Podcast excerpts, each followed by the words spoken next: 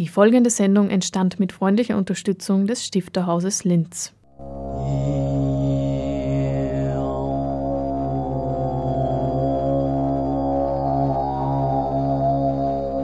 Literatur im Radio.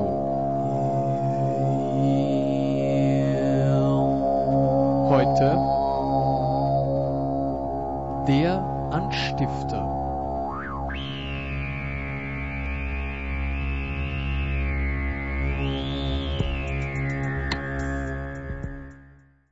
Ja, interessant, dass Sie das sagen mit dem Zettelkasten.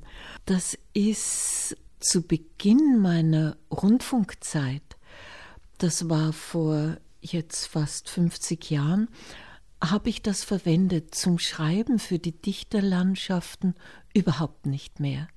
Und die habe ich ja erst begonnen, wie ich meine Arbeit im Rundfunk abgeschlossen hatte. Und die ersten beiden Bände der Dichterlandschaften waren zum Großteil lebende Autoren, die ich gekannt habe, mit denen ich zum Teil befreundet war, die, wie Sie so schön gesagt haben, Wegbegleiter waren. In diesem letzten Band an den Gestaden des Wortes sind es lauter nicht mehr lebende, aber lebendig gebliebene. Und da habe ich einige wenige gekannt, wobei es mir immer noch sehr schwer fällt, zu glauben, dass Ilse Eichinger und vor allem H.C. Artmann, der schon 2000 gestorben ist, nicht mehr unter den Lebenden sind. Die sind mir so vertraut. Und eigentlich möchte ich immer sprechen mit ihnen. Aber wenn Sie nach der Methode fragen, ich lese alles wieder von diesen Autorinnen und Autoren, die ich porträtieren möchte. Und das sind unendlich viele Bücher zum Großteil.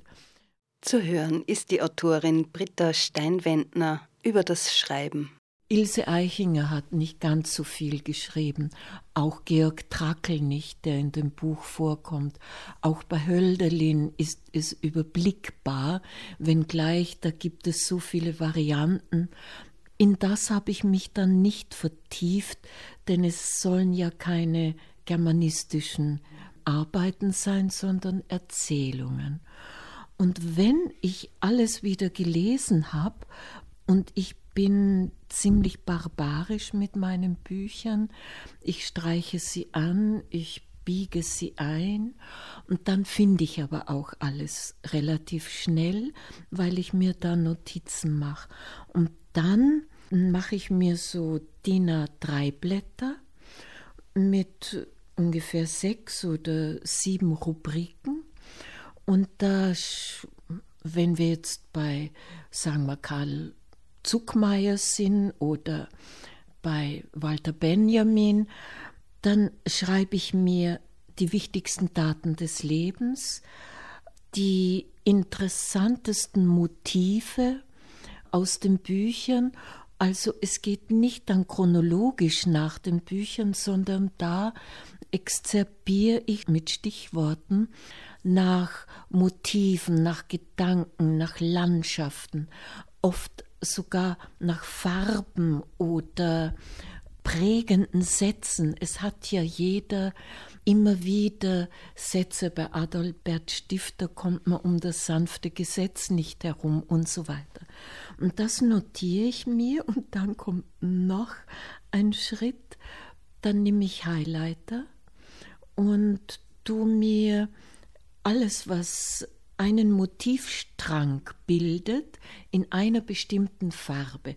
Das sind aber oft drei DIN A4 Blätter, ganz eng klein beschrieben. Und ich habe schon zu meinem Mann gesagt, mit dem ich alle Reisen ja mache, das wird mal ein Fressen für ein Archiv, weil das ist optisch sehr schön anzuschauen. Und dann, wenn ich das habe, dann gehe ich erst ans Schreiben. Und schreiben muss ich leider alleine sein. Da fahre ich eben immer nach Hinterstoder in das Austrakhäusel, wo ich aufgewachsen bin bei einem Bauern. Und dort schreibe ich und habe auch die Bücher alle mit und die liegen dann herum. Da kann ich jederzeit was überprüfen, nachlesen und dann bin ich einfach total eingetaucht in dieses Werk oder diesen Menschen. Willkommen zu einem einzigartigen Einblick ins Schreiben von der Autorin Britta Steinwendner, die zu Gast im Stifterhaus bereits im Dezember aus ihrem neuen Buch An den Gestaden des Wortes Dichterlandschaften gelesen hat. Erzählungen von zwölf Dichterinnen und Dichter, davon zwei Doppelporträts, haben wir die Autorin zu den schreibenden Persönlichkeiten befragt. Georg Trakel macht den Anfang im Verbund mit Hölderlin. Wir suchen die Verbindung und auch Unterschiede zwischen Mechtilde Lichnowsky und Tanja Blixen und hören, warum H.C. Atman von seiner schwarzen Tinten nicht losgekommen ist. Wir beginnen aber zunächst mit dem oft verkannten Adalbert Stifter, in dessen Wohn- und Sterbehaus wir uns ja zum Interview getroffen haben und fragen, welches Motiv bei Stifters Literatur für Britta Steinwendner wesentlich ist.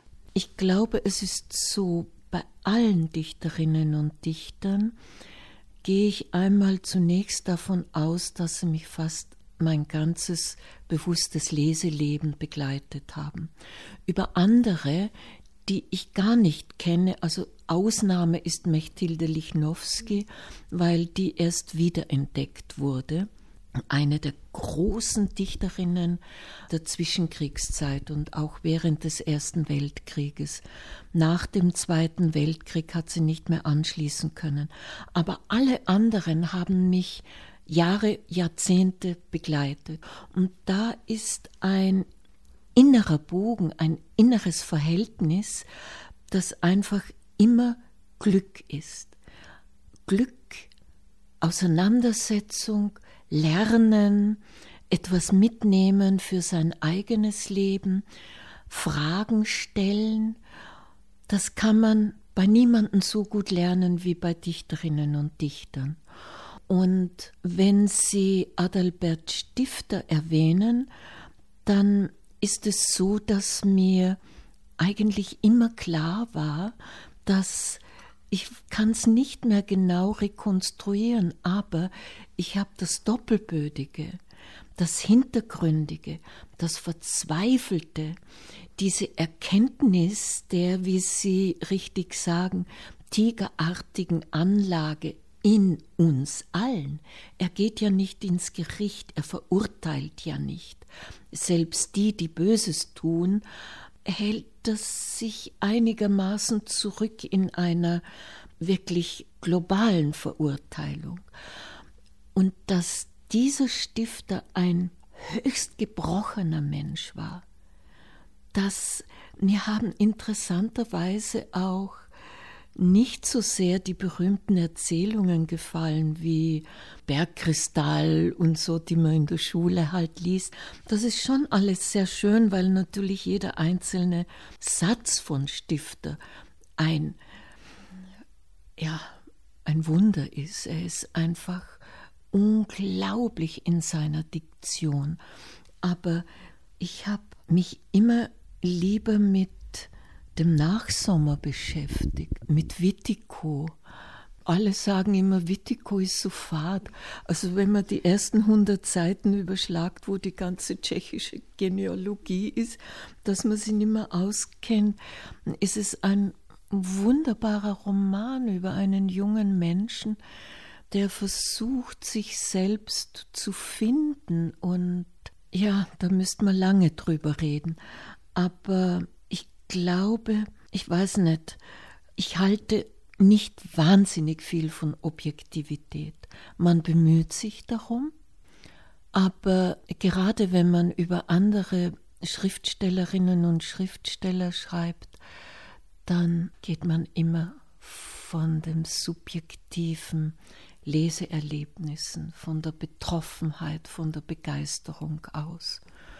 Und die ist bei allen, weil die, die mich nicht so begeistern, über die schreibe ich nicht, weil fertig machen, kritisieren interessiert mich viel weniger als loben, darstellen, anderen Menschen zeigen, was für großartige und, und nicht veraltende Literatur, die alle geschrieben haben. Auf Trakel eben eingehen, weil Sie eben erwähnt haben, dass die Natur, die drei Teiche bei Heilbrunn in diesem Zustand sind, die auch Trakel vielleicht erlebt hat. Sie haben am Beginn erklärt, wie Sie vorgehen beim Schreiben. Wie ist denn das beim Motiv bei Trakel, bei seinem Schreiben? Er war doch so jung, als er gestorben ist. Aus was hat er geschöpft? Ich glaube, bei Georg Trakel ist es von Anfang an die Verzweiflung an der Welt und an sich selbst ist ganz sicherlich auch die höchst problematische Beziehung zu seiner Schwester. Ich scheue mich zu sagen, es war Inzest. Die einen Wissenschaftler wollen das beweisen, die anderen stellen es in Frage. Es geht auch nicht, ob ja oder nein, es war sein Leiden. Er hat sie geliebt, die Grete, seine jüngere Schwester. Und dieses Versteckspiel, es nicht ausleben zu können, die große Liebe seines Lebens, das finden Sie in jedem zweiten Gedicht. Und Trakel war ein derartig hochsensibler Mann. Er hat auch jegliche Gewalt vorausgespürt. Er hat den Zweiten Weltkrieg vorausgespürt. Er hat sich dann zwar freiwillig gemeldet als Medikamentenakzessist, aber er ist ja an allem gescheitert. Er hat sich ja für alles Mögliche beworben. Er wollte sich sogar, damit er weit wegkommt, in die holländischen Kolonialreiche im fernen Osten schicken lassen. Er wollte immer weg von sich selbst, von den Problemen, von den Verzweiflungen, von den Gesichten, von den Albträumen. Sie müssen nur seine Gedichte lesen. Das ist ein, ein ja, eigentlich gibt es äh, keine wirklichen Worte dafür. Ein derartiges Leiden an der Welt und an seiner Zeit.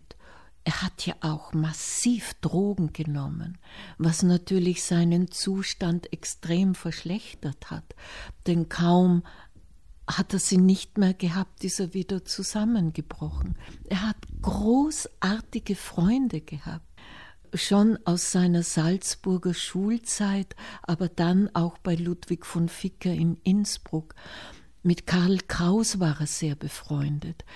In der Fackel, wenn Sie mal die Fackel in der Hand gehabt haben, auf der Rückseite wirbt Karl Kraus immer für die Lesungen oder die Bücher von Georg Trakl, aber es ist ja nur zu seinen Lebzeiten, ich weiß nicht, glaube ein einziges oder waren es zwei, das müsste jetzt nachschauen, ist ja alles erst dann aus dem Nachlass erschienen. Aber Ludwig von Ficker, der in Innsbruck den Brenner herausgegeben hat, war der Erste, der ihn kontinuierlich publiziert hat, der ihm den Kurt Wolf Verlag in Leipzig vermittelt hat, wo dann das erste Buch erschienen ist. Aber es war, es war ein Martyrium. Und vielleicht jemand, der das hören wird, der ist sicher auch sehr bewandert in YouTube. Laden Sie sich bitte den Oskar Werner herunter mit einem der ersten Gedichte von Georg Trakl, Die junge Magd. Das ist noch ein sehr verständliches, ein sehr einfaches für spätere Trakl-Gedichte. Aber dann verstehen Sie, was Trakel war und wie er sich in andere Menschen, das Leid dieser Menschen hinein leben konnte und auch wie er Natur empfindet. Das ist ein ganz, ganz anderes als bei Adalbert Stifter zum Beispiel. Und dennoch treffen sie sich, weil es ist immer die Unruhe, es ist immer die Angst, die Dichter bewegt zu schreiben. Und bei Hölderlin natürlich erst recht. Und Trakl hat Hölderlin geliebt. Und wir sind nach Bordeaux gefahren, um das Haus zu sehen, wo Hölderlin seine letzte Hauslehrerstelle hatte und wieder wie immer fluchtartig geflohen ist, aber ich rede zu. Ja, das ist ja auch ein besonders schöner Titel, den Sie da bei Hölderlin ausgewählt haben, mit dem Leben für nichts. Also auch das Aufgeben. Das hat er sehr früh geschrieben.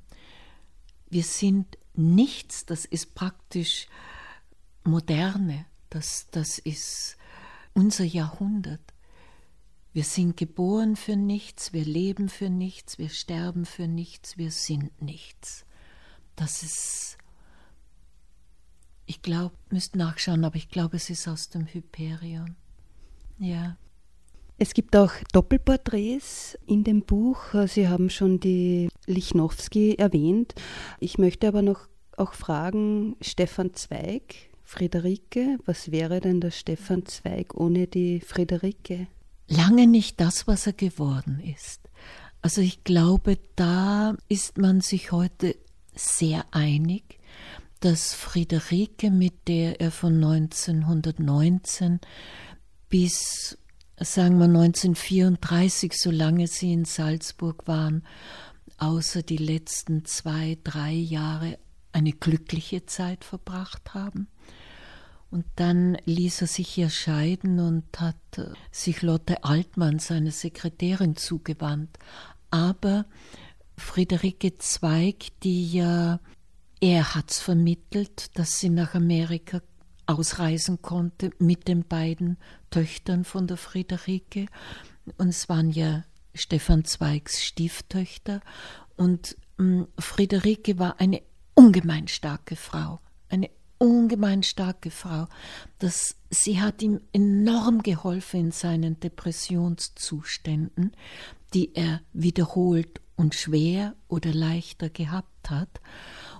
Und sie hat es ja überlebt. Er hat sich 42, wie Sie wissen, ja mit Veronal das Leben genommen aus Verzweiflung aufgrund des Vormarschs von Hitler, weil er gedacht hat, er, er wird ihn überall finden, sogar in Brasilien. Aber Friederike hat das überlebt und hat auch über Briefkontakt immer versucht, ihn zu stärken, weil sie waren dann nach diesen fürchterlichen Streitigkeiten 34, 36 um den Verkauf des Hauses in Salzburg wieder in gutem Kontakt. Und sie hat in New York dann Erinnerungen geschrieben. Und sie sagt zu Recht, dass in diesen Jahren zwischen 19 und 34, wo sie zusammen gelebt haben, der Großteil seines Werkes entstanden ist. Sie hat ihm alles ferngehalten, was ihn bedrückt hat. Sie hat ihm geholfen beim Recherchieren.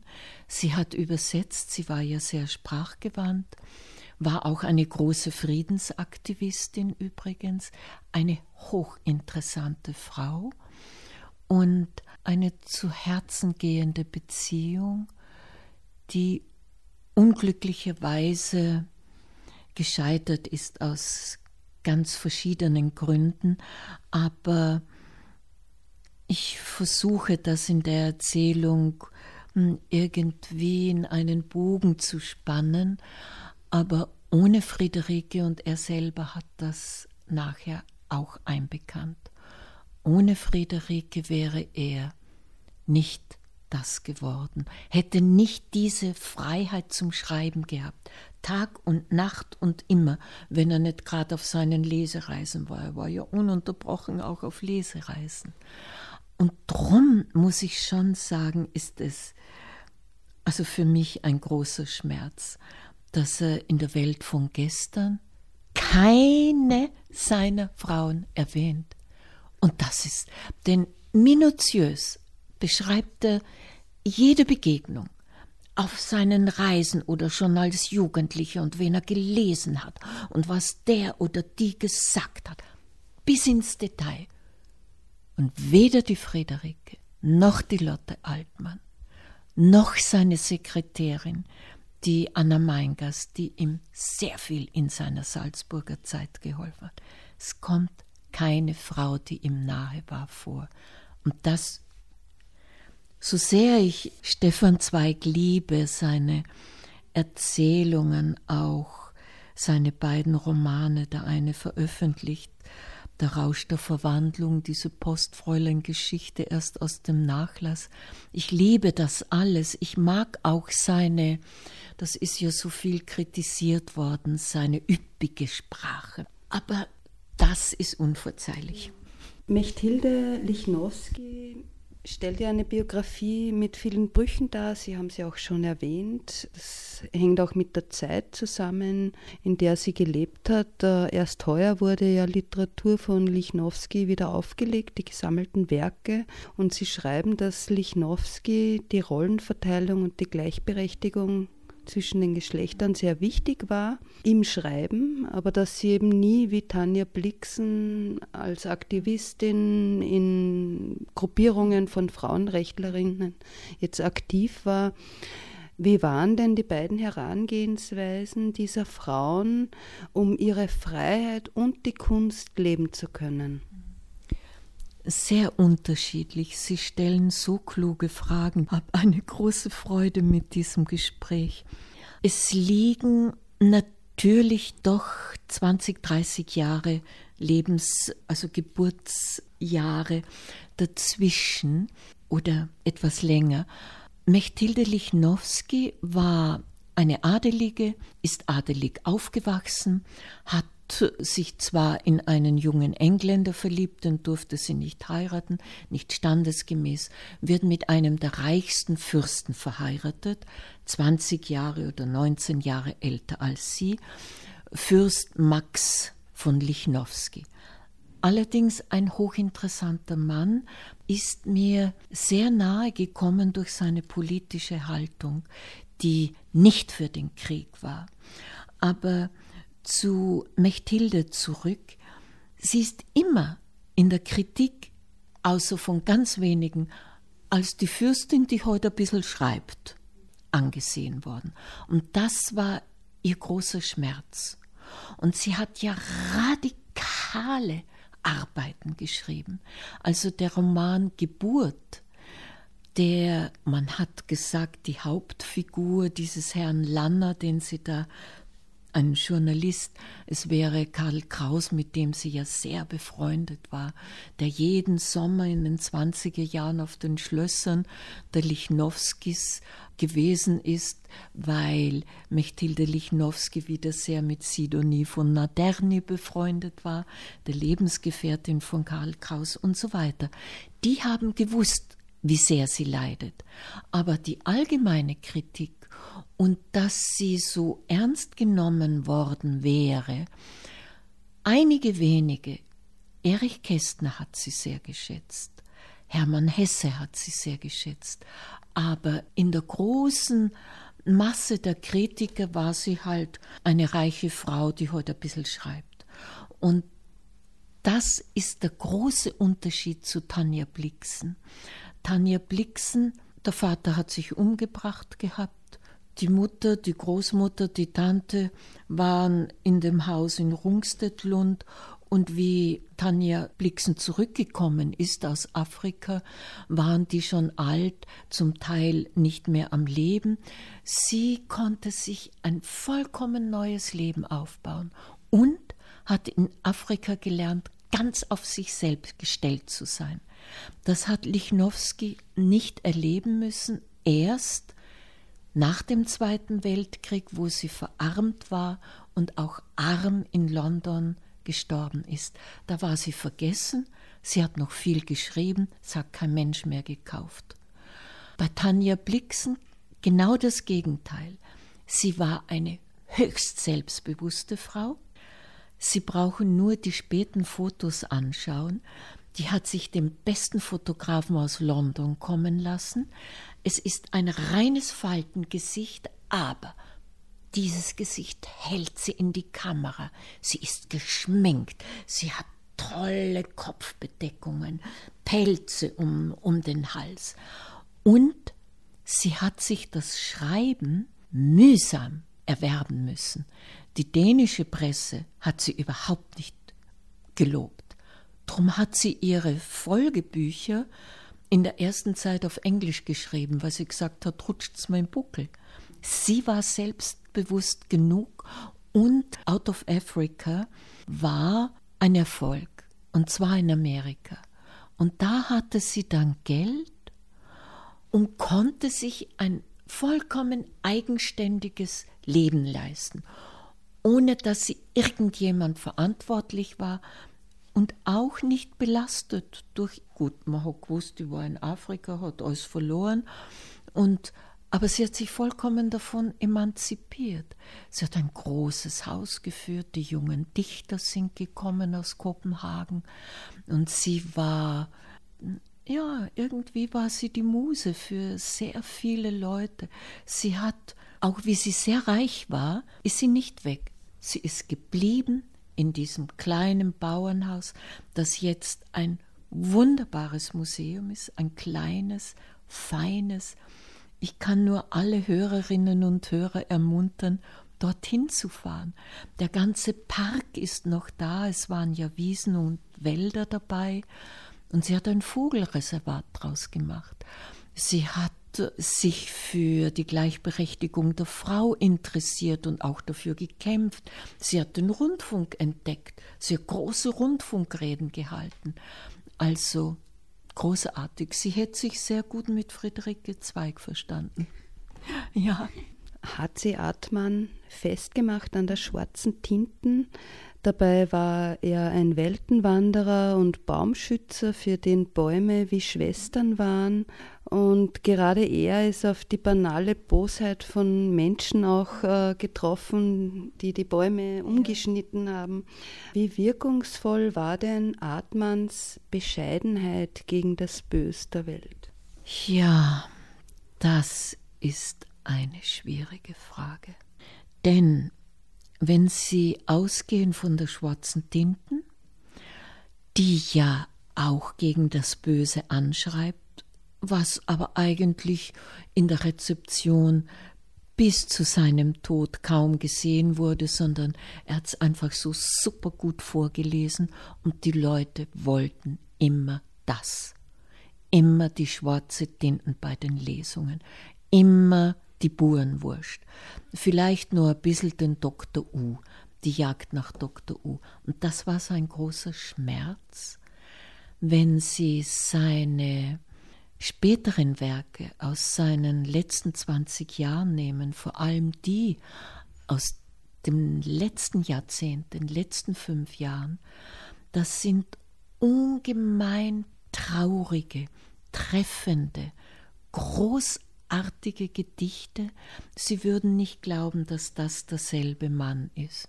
Und er hat oft zu mir gesagt, dass ihn das zutiefst kränkt, dass die Leute immer nur die schwarze Tinten wollen.